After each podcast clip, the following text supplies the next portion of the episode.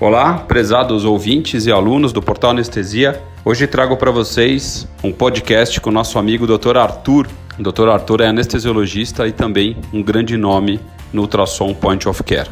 Vamos bater um papo com ele e vou pedir inicialmente para que ele se apresente e conte um pouquinho para a gente da história dele com anestesiologia e com ultrassom.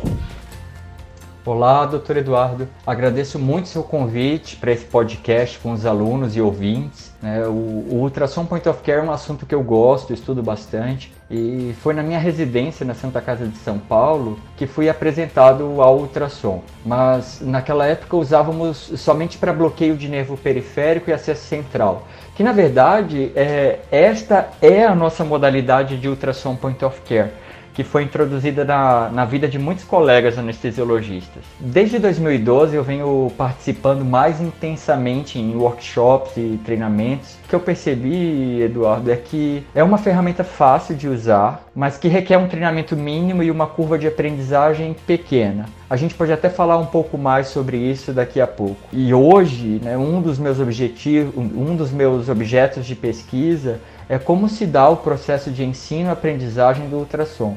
É como que ele melhora a segurança do paciente e nos dá mais informações para tomada de decisão é, em diferentes cenários. Doutor Arthur, fazendo um ultrassom pulmonar no paciente com Covid-19, a gente consegue ver algum achado típico assim que fale muito a favor de ser Covid-19? Quais são os achados que a gente deve ficar de olho nesse paciente? Então, não existe nenhum achado exclusivo do Covid é, que seja patognomônico, por exemplo. É, isso não tem. Mas tipicamente, em pacientes com suspeita de Covid, nós precisamos ficar de olho nos principais achados descritos, que são é, as linhas B, né, que a gente vai ouvir falar bastante delas ainda, que são artefatos que surgem na linha pleural em posição vertical. Essas linhas são principalmente coalescentes e elas acompanham o movimento respiratório.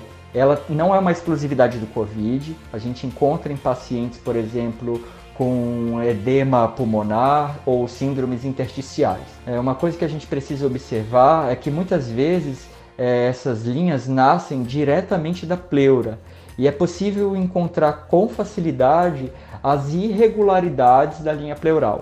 Um outro padrão é, que é comum no, no Covid é, é, são as consolidações subpleurais. Tá? É, é um indicador para prestar mais atenção nesses pacientes. E nesse caso, esse tipo de achado não se limita ao Covid. Né? Se você tiver com um paciente com uma suspeita de pneumonia comunitária, você encontra uma consolidação, por exemplo, subpleural, você já vai ficar mais de olho nesse paciente se ele vai apresentar alguma, algum grau de complicação ou não. O espessamento pleural também é fácil visualizar o, no ultrassom e é um achado que a gente encontra com uma certa frequência no, nos pacientes com Covid.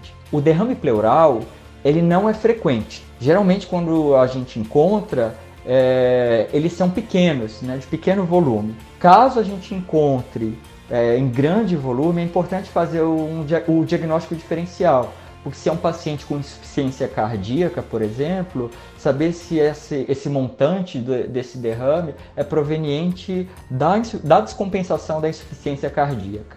Inclusive na pediatria, é, outras doenças virais respiratórias apresentam achados muito próximos a, ao Covid, como o vírus sincicial respiratório. Né? O Dr. Mike Stone, de Portland, nos Estados Unidos, ele sugeriu uma triagem que envolve o quadro clínico que já conhecemos, como febre, tosse, coriza, dispneia, com oximetria de pulso para estratificação de risco. Então ele faz o ponto de corte pacientes. O paciente está hipoxêmico ou não.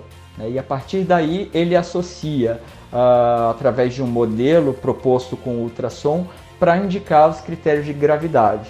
Esse modelo inclui presença de linhas B, é, é, consolidação subpleural e a partir daí é, ele classifica ou indica internação. Podemos avaliar se existe uma melhora no quadro clínico do paciente com Covid-19, se ele está melhorando, se ele está piorando. A gente consegue ver isso uh, através do ultrassom point of care? Sim, doutor Eduardo, é possível avaliar a evolução da doença com o POCUS pulmonar. É importante que essa avaliação ela seja sistemática e repetida. A, a, por exemplo, o paciente em posição pronada, o ultrassom é uma ferramenta-chave mesmo porque transportar para tomografia é, é, bem arriscado, tanto do ponto de vista de contaminação da equipe e do ambiente, quanto para o próprio paciente. Né? Os achados ultrassonográficos e de tomo têm aparecido muitas vezes antes da positivação é, dos exames laboratoriais, tanto o teste rápido como o PCR. É, dá para observar se houve redução de alguma área de consolidação ou a telectasia. Com a melhora do quadro clínico ao passar dos dias, é, também observamos nos pacientes de UTI uma redução das linhas B, aquelas linhas B que nós discutimos anteriormente, que estão coalescentes, elas vão se tornando menos coalescentes e a gente consegue ver uma maior aeração desse pulmão. A tomografia de tórax ainda é o padrão ouro descrito até o momento, mas ela não deve ser solicitada para todo mundo, tem que ter critério. E os pacientes que são internados por Covid mereceriam uma tomografia inicial de controle para estratificação. E a depender do que foi achado, pode-se fazer tranquilamente o segmento com a ultrassonografia.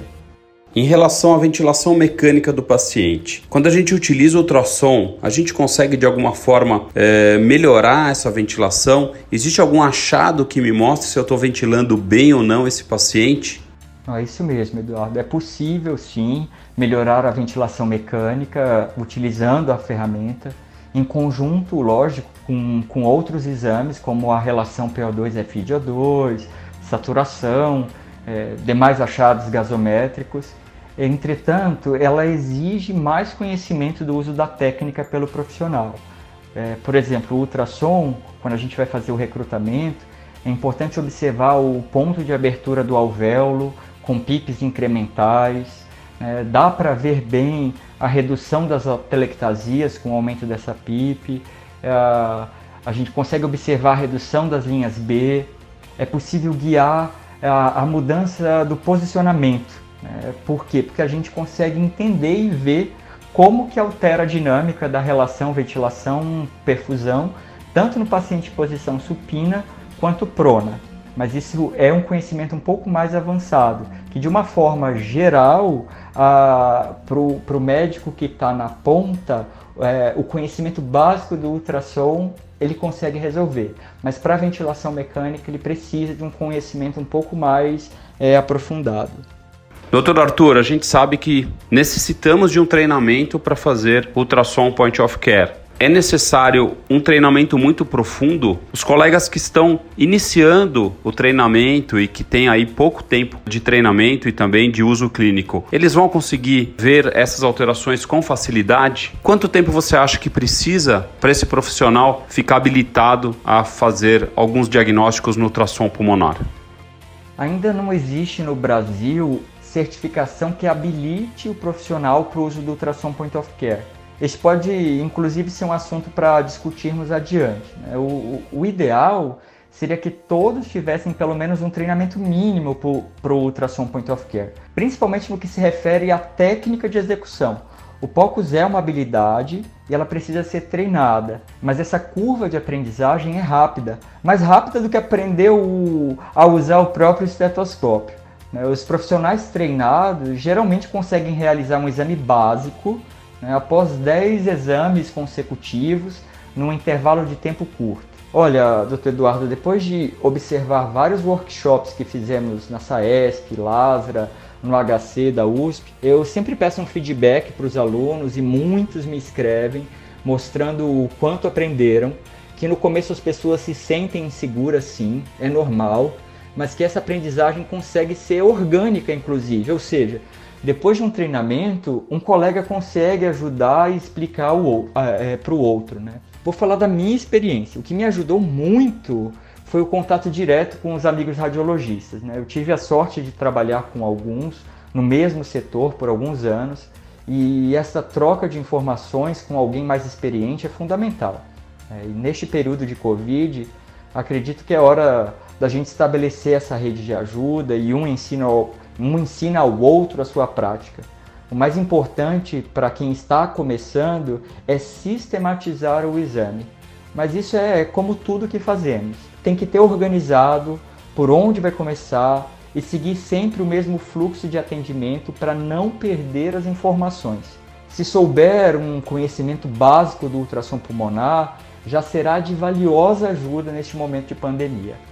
Recentemente foi publicado um guideline é, de manejo de vias aéreas no paciente com Covid-19. É um guideline em inglês com a, a Sociedade Inglesa de Anestesistas, a Difficult Airway Society, também a Sociedade de Terapia Intensiva britânica. É, e nesse guideline me chamou muita atenção quando eu estava lendo que eles falam que após entubar o paciente suspeito com Covid-19, evitar auscultar esse paciente com estetoscópio pelo risco de contaminação. Quando eu fiz o workshop da SAESP de Ultrassom Point of Care, que você é, chefia, né, que você coordena, você falou que realmente a gente em pouco tempo é, deixaria de usar o, o, estetoscópio e usaria o ultrassom. Eu queria que você comentasse isso novamente para os nossos ouvintes em relação aí às perspectivas futuras do uso do ultrassom na nossa prática clínica, tanto médica quanto anestesiológica.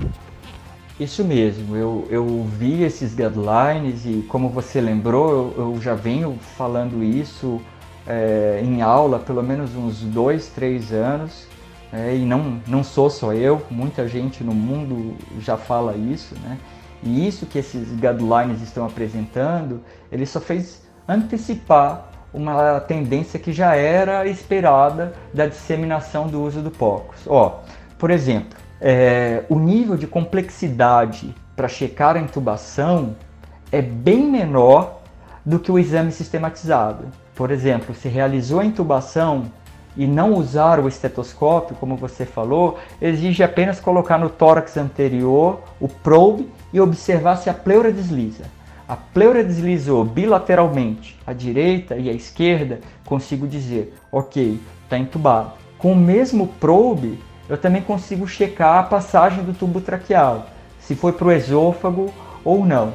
Não dá para a gente entrar em pormenores de como funciona a técnica por aqui, mas se procurarem vídeos, por exemplo, na internet, dá para perceber como é fácil a gente olhar se um tubo foi para o esôfago ou foi para a traqueia com o uso do ultrassom. Isso é uma tendência, isso é uma ferramenta que a gente precisa usar para diminuir inclusive a nossa contaminação e ajudar os colegas, porque são poucas as pessoas ainda que se sentem seguras para usar o ultrassom pulmonar, mas conforme a gente conversou com alguns colegas italianos e tal, é, esse aprendizado, esse aprendizado ele foi orgânico. Um colega ensinou para outro e quando um ensina para dois, que ensinam para quatro, é mais ou menos como o Covid, né? É uma curva em exponencial. E é isso que a gente quer: olhar no final dessa pandemia e ver o quanto a gente acertou, o quanto a gente errou e o que for de bom e de melhor a gente trazer para a nossa prática e disseminar.